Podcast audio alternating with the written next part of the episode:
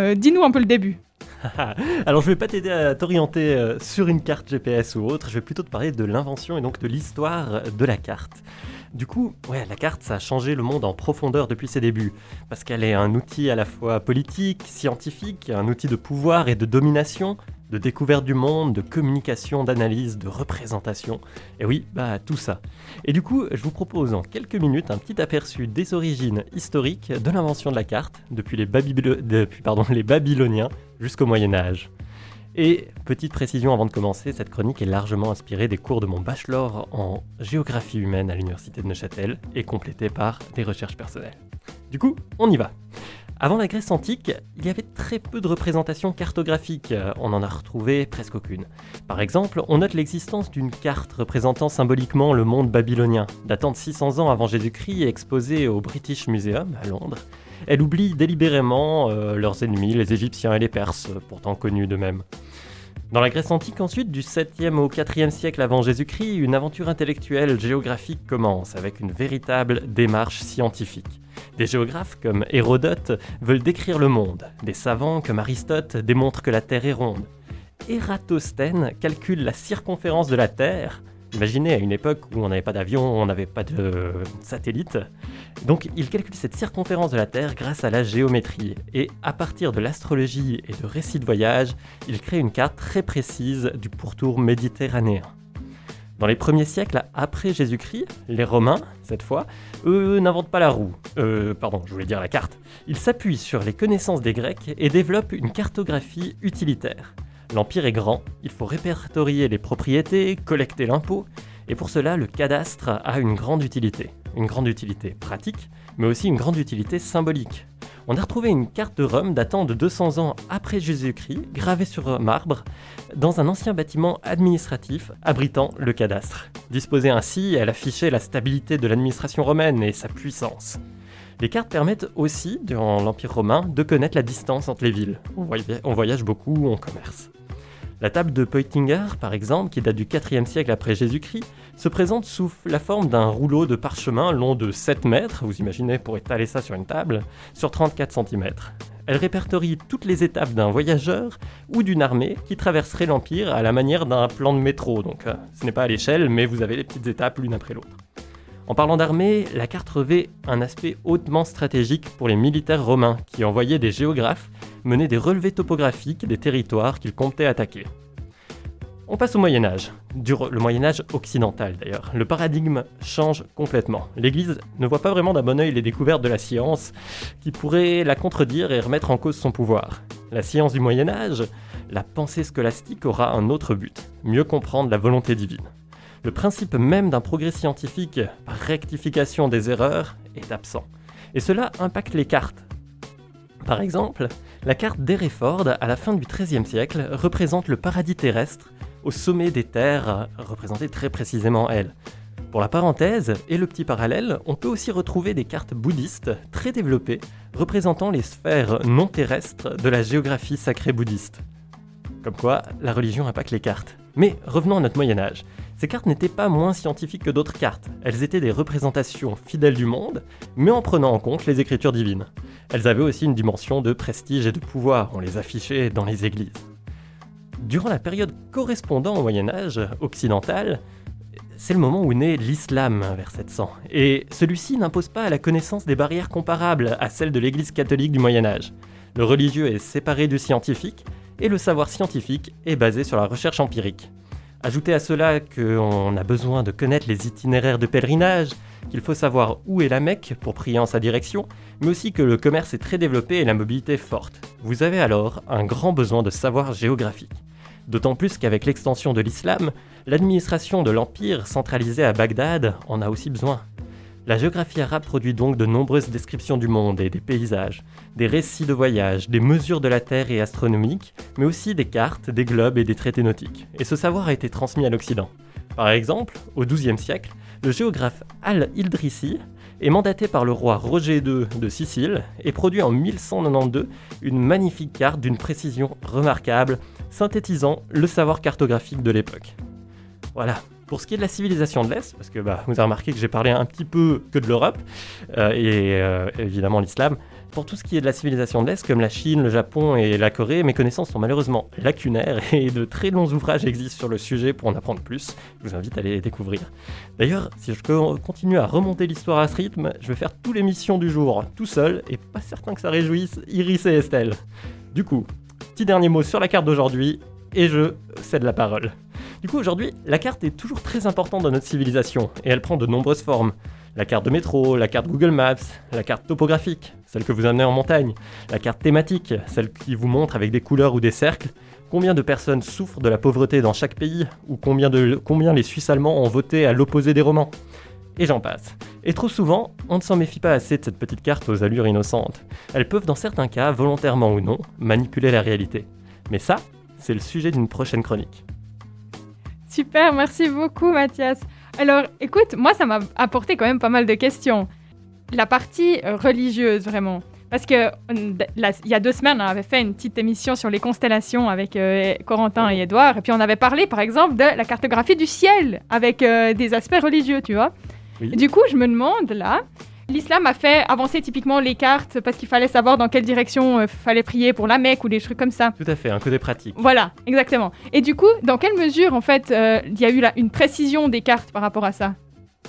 Euh, Dans quelle mesure bah, Disons que durant tout le moment où le, le Moyen Âge occidental laissait de côté l'avancée de ce genre de cartes pour y inclure plus des cartes à caractère religieux et représenter le divin, bah, pendant ce temps-là, toute la civilisation islamique euh, reprenait le savoir des Grecs et avançait euh, plus vite que. Alors, dans quelle mesure, je ne sais pas exactement, il faudrait euh, que je fasse des recherches sur le sujet. non, non, mais pas de souci. Puis du coup, le, jonglage entre les deux, ils, ont réussi à se passer l'information aussi. C'est ça qui. Moi, je trouve ça assez miraculeux. ouais. C'est ça que. Enfin, c'est un peu dans cette direction que je voulais te demander. Parce que le fait de typiquement de, de, délimiter la Méditerranée en prenant ton bateau, puis tu vérifies quoi, si ton trait est juste. Bah oui, c'est pratique. Une fois que t'es perdu au milieu d'une petite île, tu te dis que bah, t'as fait une erreur. ok. Non, mais cool, cool. Estelle, toi, il y, a des aspects sur lesquels tu souhaiterais revenir? Euh, Non, c'était assez clair. Bon, c'est la première fois que j'entends l'histoire euh, dite comme ça, donc c'était intéressant. Mais j'ai pas forcément de questions euh, spécifiques. Cool, cool. On peut passer à la suite. On va je, vous, je vous propose Invention de Pedro de Lion. Voilà, nous sommes de retour. Avec Estelle et Mathias, on a eu euh, une belle chronique sur les cartes avec Mathias tout à l'heure. Je vous rappelle que vous pouvez euh, nous contacter par euh, WhatsApp au 079 921 47 00, nous envoyer vos impressions, les réponses à nos questions ou des suggestions aussi pour la suite de l'émission ou des suggestions tout court. Vous pouvez également nous écouter en FM si vous voulez passer un coup de fil euh, à votre grand-maman. Et il y a un truc trop bien sur Fréquence Banane, allume à la cuisine, 90.4 à Lausanne ou 101.7 à Genève. Et je vais passer tout de suite la parole à Estelle.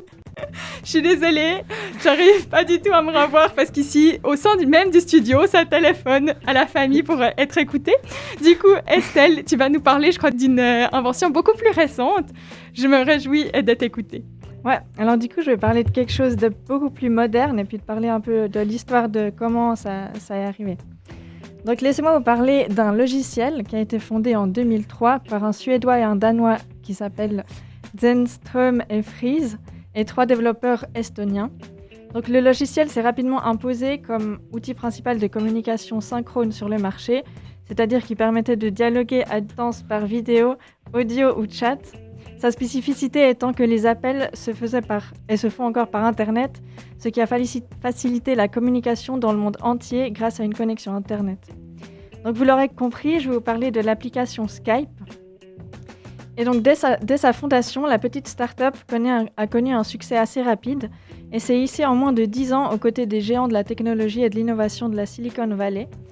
En 2005, les appels vidéo ont été introduits euh, dans, dans l'application et en début 2006, eBay rachète l'entreprise pour 2,5 milliards de dollars alors que le nombre d'utilisateurs dépasse déjà 100 millions, avant de revendre l'affaire à un consortium américain. En 2011, Skype est finalement racheté par Microsoft pour environ 8,5 milliards de dollars cette fois, soit plus de trois fois la somme qu'avait déboursé eBay juste cinq années plus tôt. En 2013, Skype recense plus de 650 millions d'utilisateurs. On voit donc à quel point ce logiciel a eu du succès et comment sa valeur a augmenté en 10 ans. Effectivement, Skype est très vite devenu un outil incontournable de communication digitale des années 2000. Mais en réalité, cette, euh, cette idée de vision à distance n'est pas tout à fait récente, et Skype est tout simplement parvenu à concrétiser un rêve qui existait déjà à la fin du 19e siècle dans les esprits des ingénieurs et innovateurs. L'ancêtre le plus ancien de Skype, donc, est en fait le téléphonoscope, qui avait été imaginé en 1879 par Thomas Edison, puis décrit en 1883 dans un roman d'Albert Robida qui s'appelait Le XXe siècle, la vie électrique.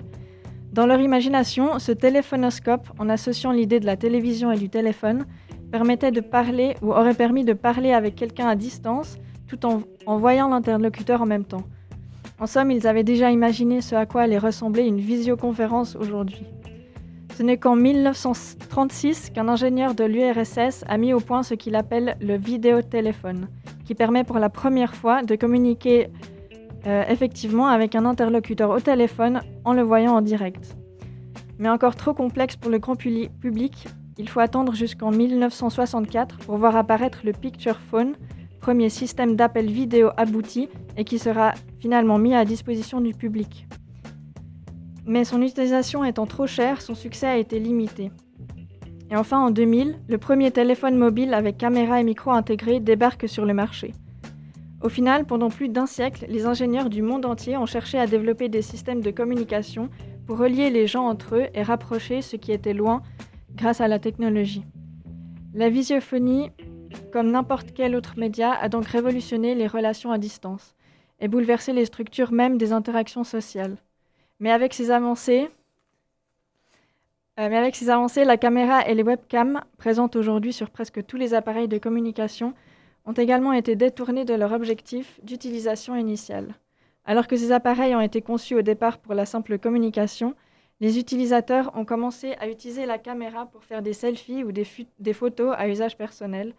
Et en 1968, les premières webcams destinées à la vidéosurveillance sont installées à New York, ce qui soulève euh, de nouvelles questions quant à la limite entre la sphère privée et la sphère publique. Skype a même été au cœur d'une controverse lorsque le logiciel FinSpy outil de surveillance et d'intrusion informatique et d'espionnage, s'est introduit dans certains ordinateurs de ses utilisateurs. En somme, ces inventions en lien avec des nouvelles technologies et l'informatique, en particulier lorsqu'il s'agit de médias, apportent énormément et, améliorent la société à certains égards, mais dévoilent souvent leurs failles au fil du temps. Tout particulièrement dans le contexte actuel de télétravail, dans lequel la frontière entre les sphères privées et publiques se fait de plus en plus fine. On apprend à entretenir des relations à distance et à vivre à travers des écrans. Ça ne fait aucun doute que Skype, au début des années 2000, et les nouveaux logiciels de visioconférence qui ont émergé dans les dernières années contribuent à altérer et modifier les relations et les interactions sociales. Cool, merci beaucoup en tout cas. Merci. C'était trop bien. En tout cas, j'étais contente aussi de, de, revenir un peu à l'origine du concept parce que c'est vrai que, comme tu l'as dit aussi à la fin, vraiment aujourd'hui, on y est, mais tout le temps. Et peut-être que quand j'y réfléchis, moi, en, étant enfant, j'avais par exemple en rentrant de l'école, j'avais, on avait l'ordi où j'avais une session juste où je pouvais connecter sur Skype et puis dire à mes parents que j'étais bien rentrée ou à ma grand-maman ou tu sais. Et c'est mm. vrai que quand j'y pense, ça fait en fait super longtemps qu'il y avait ça du coup. Bien mm. avant les appels WhatsApp ou les trucs, euh, même on, on, se voyait déjà, il y avait déjà ce système aussi sur l'ordinateur, etc. Ouais. Donc euh, c'est vrai, je sais pas vous, quelle a été votre utilisation de Skype? Bah, C'est vrai que Skype, c'est vraiment le... Bon, après le, premier téléphone mobile, c'est le premier euh, système de communication euh, où on peut voir la personne en même temps, quoi. Du coup, c'est vrai que ça arrive... Bon, en 2003, quoi, donc c'est il y a longtemps pour nous maintenant, mais... Ouais. Moi, je me souviens que j'utilisais Skype... Je l'ai utilisé pour la première fois, mais genre en je sais pas, 2015, comme ça. Quand j'étais partie en vacances pour appeler, ouais, mais ma grand-mère. Donc... C'était assez tard au final, ça faisait déjà longtemps que ça s'était instauré, mais ouais. Ouais, moi du coup, je pense que je l'ai utilisé plus tôt quand même, parce que je suis 98, je pense quand j'avais 7 ans, quelque chose comme ça, j'utilisais, donc c'était plutôt 2005, tu vois. Ok, ouais. Ah, t'étais déjà, au tout début, t'étais déjà... Euh, ben, je pense, ouais. On avait vraiment, on était petits, parce que c'était, euh, on, avait juste, euh, c'était pour, c'était l'histoire d'une demi-heure, tu vois. Mes parents, ils nous laissaient pas longtemps tout seuls, et c'est d'ailleurs pour ça qu'on devait appeler quand on était rentré. Mm. Enfin, voilà. C'est intéressant parce que ouais, je suis de 95 et ouais, non, j'ai jamais utilisé Skype euh, pour ça, quoi. C'était le téléphone, donc peut-être à l'ancienne, c'est ça, je suis déjà un vieux. Mais ouais, non, euh, plutôt beaucoup plus tard, j'ai utilisé Skype effectivement pour communiquer avec des amis ou euh, d'autres personnes, mais ouais. Pourtant. Mm. Et puis sinon, aujourd'hui, du coup, est-ce que vous utilisez encore Skype? Parce que alors ça, du coup, moi, pas du tout. Mais vraiment pas du tout. J'utilise jamais Skype. Non, moi, j'utilise plus trop Skype non plus. hein. J'utilise... Bon, même avec mes amis, des fois, on fait des Zooms, donc... euh, Ou alors FaceTime, mais Skype, c'est vrai que j'utilise plus trop. C'est vrai que je l'ai utilisé une fois durant le confinement pour euh, se faire un Skype avec la famille. euh, C'était le logiciel qui avait été proposé par euh, quelques cent- cinquantenaires. Tout s'explique, tout s'explique. Parce qu'en plus, tu disais, la, la, la boîte, là, elle, elle, est, elle, est encore en, elle est encore en plein développement en soi, ou bien? Euh, bah oui, bon, elle a pas beaucoup évolué. Après, ils l'ont beaucoup revendu et puis il a été racheté plusieurs fois. Mais en soi, le, le concept de base, ça c'est resté le même depuis le début. Ouais, ouais. Maintenant, ils ont un nouveau truc, je sais plus comment ça s'appelle, mais c'est Skype, enfin Translator ou un truc comme ça, où, euh, où ils peuvent traduire instantanément quelqu'un qui parle. Ça, c'est quand même fort, ça. Ouais. Euh, faut, faut avoir des bons interprètes pour aider les informaticiens à coder Ouais, tout ça. c'est vrai que c'est pas mal. Mais là, ils avaient que euh, deux langues, je crois, mais je sais plus euh, quand ils ont lancé ça. Mais c'est vrai que si ça se développe, ce serait fou, ça. Ouais, c'est- euh, clairement, ça, ça Ouais. j'en, j'en reviens pas. Après, je me demande dans quelle mesure c'est intéressant euh, au final de l'utiliser parce que ça peut vite être embêtant d'avoir euh, cette fausse traduction qui marche pas très bien. Ça peut vite être plus pénible que vraiment un Ouais. atout, tu sais. Euh, Il faut Ouais, qu'elle soit clair. parfaite. Ouais. C'est quand même un métier. euh, Ouais, justement, justement. Ouais, c'est vrai. Non, mais du coup, en tout cas, merci beaucoup pour cette découverte. C'était un univers complètement différent. Effectivement, on a fait un saut dans le temps. Euh, pour remettre les choses chronologiquement, d'ailleurs, restez avec nous pour le jeu de tout à l'heure. Pour le moment, je vais vous laisser avec euh, un, un tube de 2018. Je l'ai vraiment entendu, mais tellement de fois. Je sais pas si vous, il vous dira peut-être quelque chose. My Greatest Invention de Daves. Ça parle d'une femme qui n'existe en fait pas.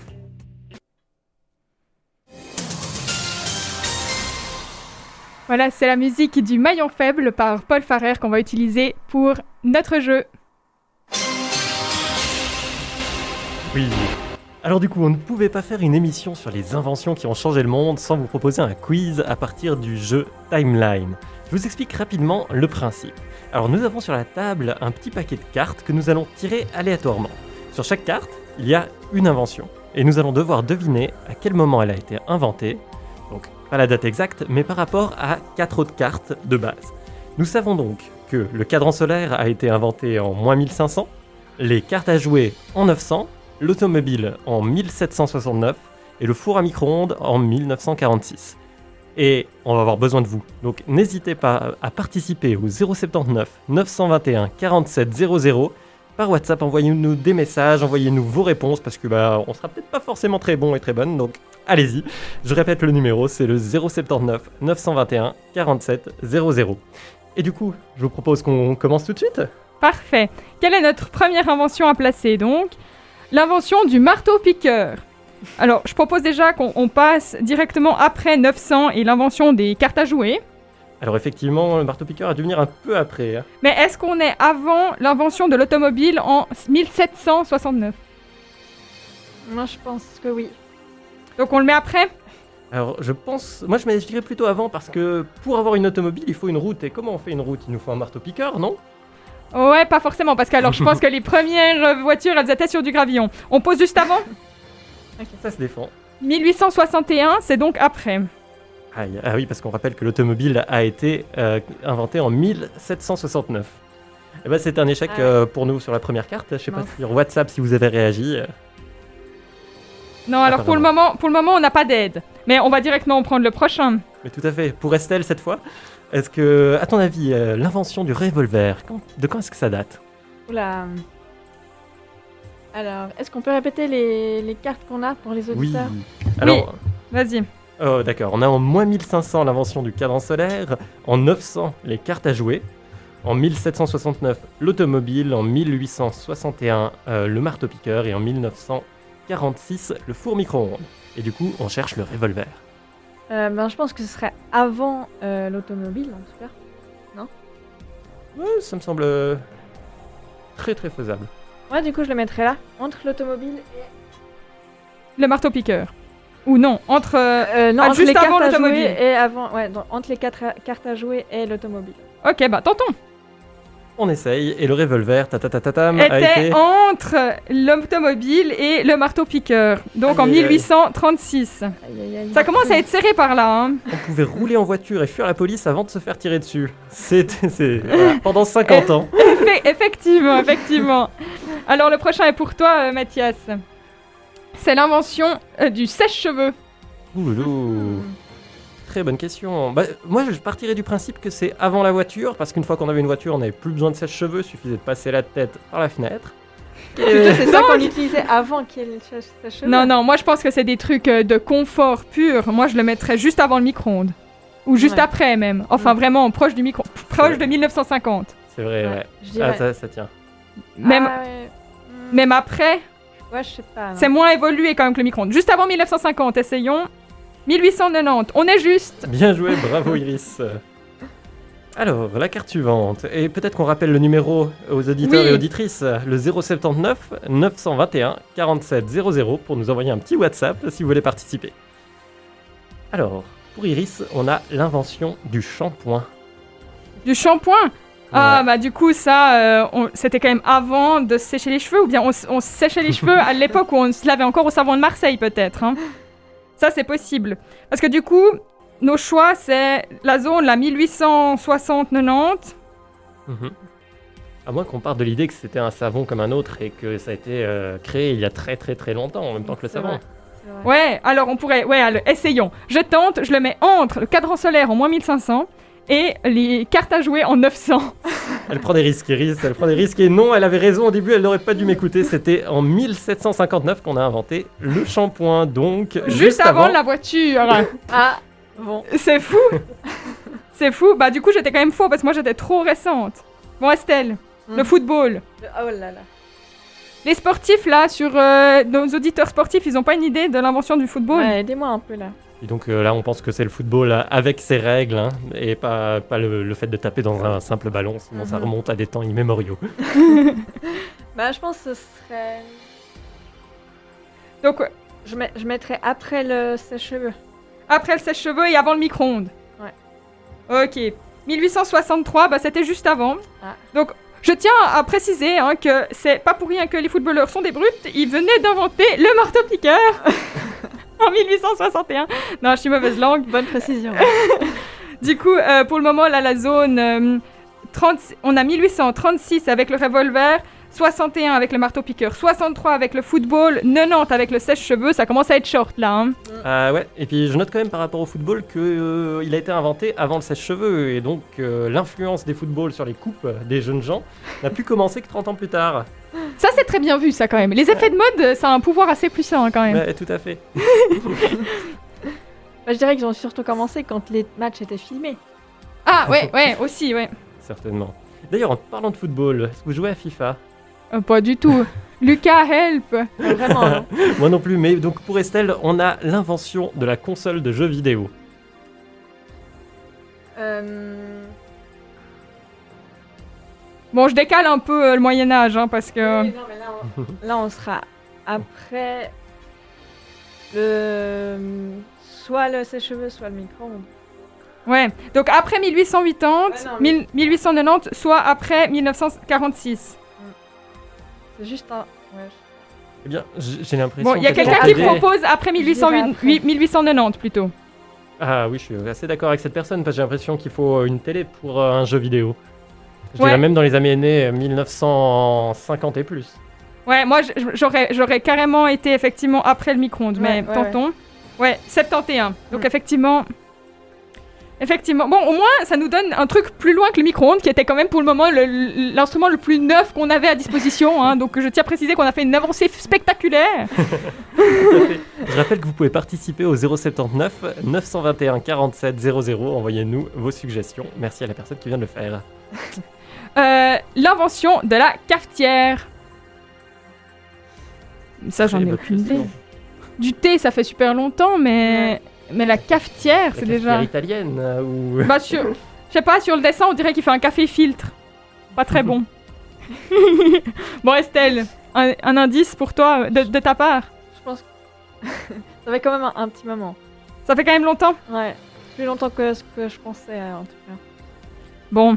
Alors, est-ce qu'on y va carrément avant le revolver en 1836 Moi je pense. Ça- Les gens ont dû devenir nerveux après ça et avoir besoin d'un revolver. Allez, on tente.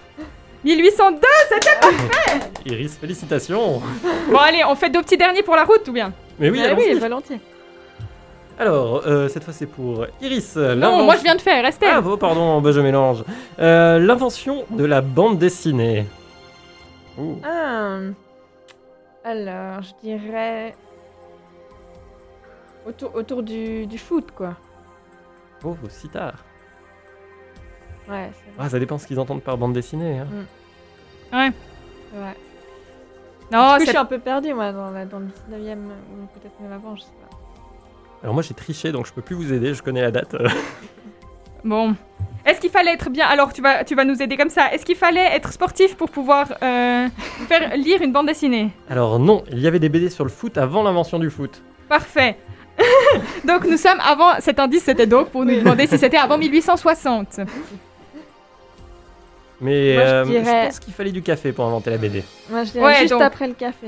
Juste après le café, donc juste après 1802. On a un petit peu triché, mais c'est bien ça, c'est 1826. Euh, Il y avait des BD sur les westerns avant les revolvers.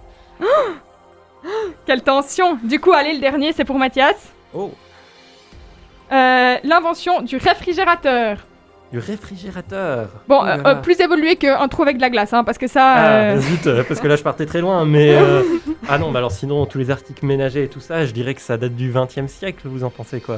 Ouais. Je pense, ouais. Donc Mhm. du coup, en fait, la question c'est est-ce qu'on pouvait conserver des aliments au réfrigérateur avant de les passer au micro-ondes ou l'inverse? Ah, y- on tente avant? On tente avant ça Moi, d'après mon histoire, c'est avant. Ouais. T'es obligé d'avoir re- conservé tes aliments avant de pouvoir les réchauffer. Ouais. 1834, oui, c'était nettement avant en fait. Oh là là. Le réfrigérateur, ouais, on était clairement avant. On est avant même, en fait, le marteau-piqueur, le football et le sèche-cheveux. Et le revolver, 1836. Pardon. Ouais, c'était juste après la BD en fait. Magnifique. Magnifique. Bah écoutez, euh, on aura eu une période particulièrement remplie entre 1802 et 1860, puis après en 1900 un petit peu. Avant ça, on n'a pas eu beaucoup de choses aujourd'hui. Non, je suis déçu qu'on n'ait pas eu euh, l'invention de la radio. Vous la connaissez? Effectivement, c'est une très bonne question, j'en ai aucune idée. Bah, je sais pas, j'aurais dit un peu après 1930, quelque chose comme ça. Ou Oui. avant quand même, Plus tôt, peut-être. je plus tôt même. Ouais. Eh ben, je vais pas pouvoir vous aider. On va compter sur les auditeurs pour nous envoyer un message au 079 921 47 00. Ouais, puis on Et fera le un petit fac- fact-check euh, tout à l'heure. Tout à l'heure, ouais. On va vous, je vous propose maintenant un petit sketch assez rigolo. Après ce jeu, il y a quelqu'un d'autre qui va s'amuser, c'est Bourville. Il vous présente euh, son monologue L'inventeur de 1946, donc c'est très vieux, mais c'est un humour qui, je trouve, est assez intemporel. C'est très rigolo, écoutez-le. Il y a un moment dans ma vie où j'étais inventeur. Euh, on m'avait dit, si tu as une invention, porte-la à un financier, il te l'achètera. Alors, euh, j'arrive chez un financier, la secrétaire m'ouvre la porte, puis elle me dit, justement, on vous, a- on vous attendait. Oh ben j'ai dit, ça tombe bien. Alors elle me dit, Ah, rentrez, on va vous introduire. Alors je la vois qui revient avec un grand balai. Je, je commençais à avoir peur. Je lui dis, mais je, je ne suis pas le balayeur. Excusez-moi. Elle me dit, il n'y a pas de mal. Mais j'ai dit, il y a une valise. Elle, elle me dit, ah bon? J'ai dit, oui, c'est là-dedans que j'ai mis mon invention. Elle me dit, vous êtes inventeur Je dis, oui. Elle me dit, tant pis. Je dis, je dis oui. J'étais un peu, un peu gêné, j'avais pas l'habitude, n'est-ce pas? Elle me dit, ben, on va vous faire attendre. Bon, je dis pas trop longtemps quand même, parce que je suis, assez pressé. Alors j'ai attendu 3-4 heures, n'est-ce pas? Puis pendant tout le temps que j'attendais, je m'étais assis sur ma valise, parce que j'avais peur qu'on me la, qu'on me la vole, mon invention, n'est-ce pas? Si toutefois je m'étais endormi, vous pensez bien. Puis pendant tout le temps que j'a- j'attendais, les dactylos, elles ouvraient la porte les unes après les autres, puis elles me regardaient comme ça. Hein, puis, elles rigolaient. C'est sans doute parce que je suis sympathique. Oh oui, certainement. Sans doute, oui. Euh, Ou bien alors, c'est parce que elles avaient peur que je m'en aille avec mon invention. Oh oui, ça devait leur faire peur. J'en ai même profité de ça. Je leur ai dit, vous savez, si, vous me faites attendre encore 4-5 heures, je, vais- m'en aller, vous savez. Oh, elles, ont compris tout de suite. Vous savez, le, le soir même, euh, le directeur m'a reçu. Alors j'arrive devant lui, je lui dis, je suis l'inventeur. Il me dit, je suis sceptique. Je lui réponds, enchanté.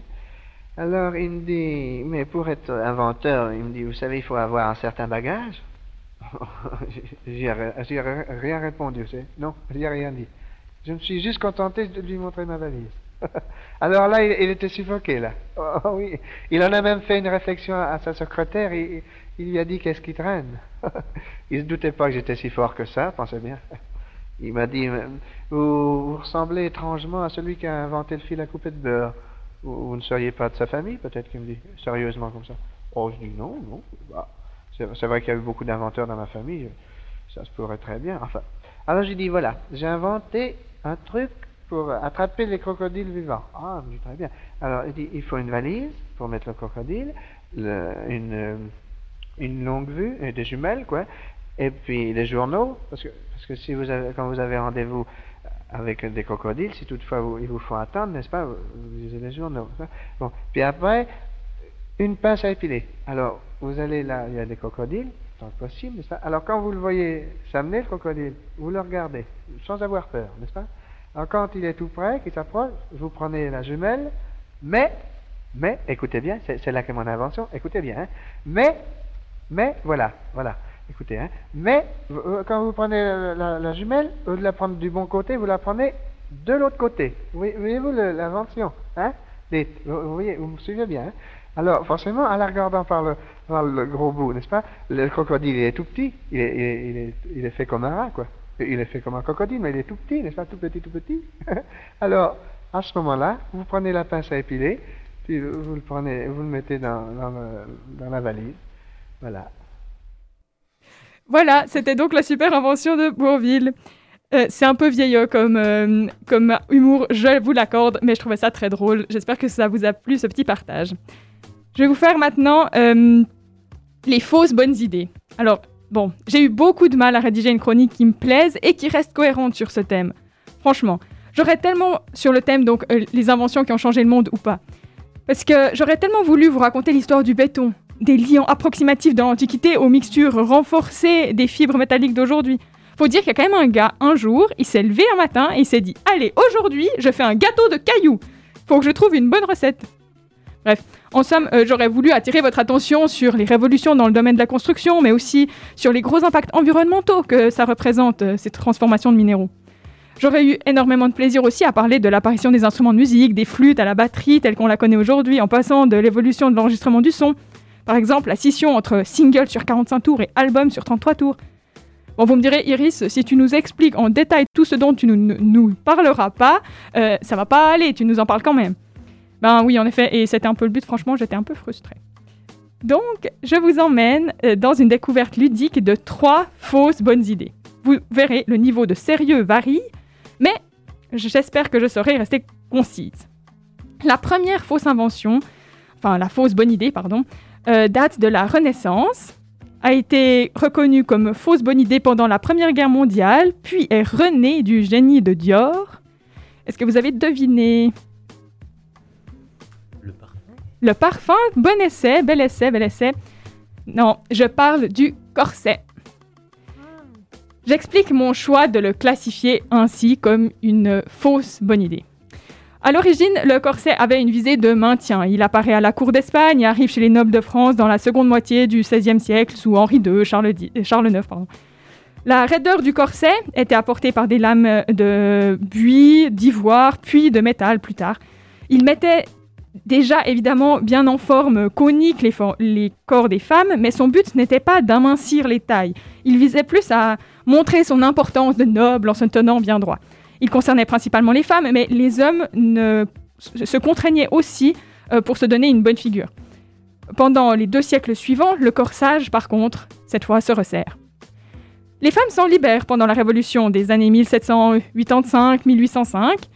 Certains médecins se prononcent à cette époque sur les effets néfastes pour la santé, diminution du volume des poumons, la déformation des côtes, euh, des dégâts aux organes internes, les complications de grossesse, enfin, j'en passe. Euh, comme les femmes se trouvent confrontées à un manque de soutien de la poitrine, par contre, ben, les brassières font leur apparition, mais les corsets redeviennent une norme bien vite. Et euh, les femmes se retrouvent de nouveau dans une spirale de réduction du tour de taille, avec une apogée, à mon avis, à la forme en S, sculptant ainsi le corps des femmes dans les trois dimensions. Bon, ça c'était aux grandes dames de certains médecins, mais pour la plus grande joie de la société, ravie de retrouver des standards complètement artificiels de beauté. Ceci jusqu'à ce que le couturier Paul Poiret crée des robes taille haute, donc sans corset, dès 1906, Puis la Première Guerre mondiale, cette fois, démontrera que le corset était une fausse bonne idée et que les femmes au corps libéré ne s'en portent que mieux et incroyable. Elles pouvaient en fait bouger et travailler. C'est l'époque Madeleine Vionnet et Coco Chanel. Bon, sauf que, évidemment, le style New Look de Christian Dior dans les années 50 annonce le retour du corset pour que les femmes deviennent des fleurs, d'après son image. J'ai beaucoup parlé mode, hein, et il est clair que n'importe quel vêtement sera toujours perçu comme l'idée du siècle à son apparition, puis comme très moche, avant de revenir à la mode. Mais bon, je voulais quand même mettre en lumière à quel point ce genre d'invention, le corset, plus que le jeans à trous ou les crop tops, peuvent vraiment influencer le monde. Ma deuxième fausse bonne idée est aussi liée au corps, mais de manière bien différente. Le brevet date de 2012. Mais l'invention semble venir d'un futur très lointain dans le domaine des télécommunications. Une idée? Un petit indice, c'est l'idée de Nokia, et ça va bien plus loin que l'Apple Watch une puce de télécommunication euh, insérée dans le cerveau Ouais, ben franchement, t'es vraiment pas loin, hein, vraiment pas. Parce qu'il s'agit de tatouages magnétiques vibrants pour notifier les messages de nos portables. Voilà, donc euh, ces tatouages magnétiques sous forme de film à fixer sur la peau ou d'implants pourraient être placés sur les bras, sur les doigts, ils vont même jusqu'à proposer sous les ongles. Enfin bref, sur le torse. Le champ de vibration possible serait très large, avec du court, long, fort, doux. Euh, il pourrait être notifié les messages, mais aussi des événements de calendrier ou des indications batterie faible. Enfin bref, avoir toute, toute autre fonction telle que encapsuler notre identité ou nos mots de passe. Bon, évidemment, c'est 2012. La belle époque où les gens se regardent quand ils mangent ensemble au resto, quand les gens y jouent dehors, les enfants y jouent dehors, sans se soucier des derniers snaps de la voisine qui en fait devrait faire un puzzle avec eux, hein, mais bon. bon. Certainement très attirant il y a dix ans. Ça semblait peut-être même une très très bonne idée pour certains, même si à moi elle me semble de toute façon une fausse bonne idée dès le départ. Mais bon, on, les félicite tout de même pour leur brevet qu'ils ont obtenu donc en 2012. En tout cas, ce qui est sûr, c'est que cette invention n'a pas changé le monde, puisque je n'ai connaissance d'aucune concrétisation de cette idée. Et ce n'est d'ailleurs plus du tout d'actualité, tant notre téléphone est devenu une extension du corps, plus besoin de se l'implanter. Je trouve ma dernière fausse bonne idée du jour assez drôle. J'espère que ça vous plaira aussi. Il s'agit dans son essence d'une invention datant de 1820, en remplacement de graisse et de suif, mais la technique, elle, date de quelques années seulement. Vous avez une idée? 1820, c'est avant l'invention du foot, du coup, euh, le gel pour les cheveux bien, bien essayé, bien essayé. Surtout qu'effectivement, on cherche quand même un truc rigolo, donc très très bien essayé. Le dernier indice, c'est que ça s'appelle l'Oudella. Peut-être vous en avez entendu parler. Pas du tout. Pas du tout. Il s'agit de bougies connectées. Mais genre des vraies bougies. Avec euh, une flamme, une mèche, et une mèche qui brûle, et de la cire qui fond. Mais connectées à une app par le réseau euh, Wi-Fi. Enfin, non, Wi-Fi. Ah. Voilà, bah bref, euh, ça utilise des petites euh, recharges euh, inflammables qui peuvent donc être allumées et éteintes à distance avec une variation de la luminosité aussi. Enfin, tout ça à distance. Technologiquement, c'est fou, hein Mais ça me dépasse pas mal. Parce qu'en général, dans une ambiance éclairée à la bougie, t'es dans la même pièce que la bougie. Et même t'es assez proche parce que sinon tu vois que dalle. Et, et c'est sans mentionner le fait que la première chose qu'on apprend à un enfant avant même de lui apprendre à allumer une bougie, c'est qu'on laisse jamais une bougie sans surveillance. Donc, cherchez l'erreur. Alors évidemment, pour mettre sur le marché un tel système, les inventeurs nous garantissent que la bougie s'éteint si elle tombe. Si je l'ai laissée trop longtemps allumée, si, si, si. Ah oui, il y a des mots de passe pour éviter que les enfants les allument. Et puis, puis moi, je dois m'identifier pour allumer ma chandelle. Enfin, du coup, c'est moi qui règle mon ambiance lumineuse ou c'est elle qui choisit tout? Euh, Je suis un peu perdue. Parce que, alors, euh, à ce moment-là, je préfère clairement craquer une allumette pour allumer ma bougie qui ne réfléchit pas, ne fait pas de reproches, et dont je profite en la regardant égrener le temps avec des petites gouttes de cire, afin que ce soit moi qui la surveille, et pas le contraire. Alors, j'ai trouvé très drôle l'histoire de la bougie, effectivement. Ah oui, extraordinaire. Hein Mais je suis pas sûr d'avoir bien compris. C'était en quelle année? Il me semblait que tu avais dit 1800 et quelques. Non, non, je disais l'essence même de l'objet. Hmm. La bougie, pardon, effectivement, j'ai pas réexplicité ça. La bougie avec le système de ah mince, serratif, enfin la séparation de la graisse de suif pour éviter d'avoir tout ça et d'avoir vraiment une bougie physique avec une mèche au milieu, etc. C'est 1820. Après, il y a eu l'ampoule 1879 avec Edison. Et puis là, le- la connexion comme ça, c'est 2017. D'accord, C'est ça que je disais l'essence même. voilà. Du coup, on va passer l'antenne à Radio Impro. C'est avec Noah, la, la troupe de la Camorra. Je vous remercie beaucoup d'avoir été avec nous. On a fait un, un super jeu aussi, peut-être j'ai- peut-être ensemble. J'espère que vous avez pu profiter de jouer avec nous. On était avec Estelle à la technique. Merci beaucoup. Euh, Merci à vous, c'était cool. Euh, Merci beaucoup Iris, merci, merci. Estelle. Merci aussi justement à Mathias, vous avez fait des super chroniques, ça m'a fait aussi très plaisir de faire une fois une émission avec vous. Mhm. Et je vous laisse donc pour le reste de l'après-midi. Moi je vous retrouve d'ailleurs euh, tout à l'heure euh, avec la rédaction et puis avec euh, Corentin et JP.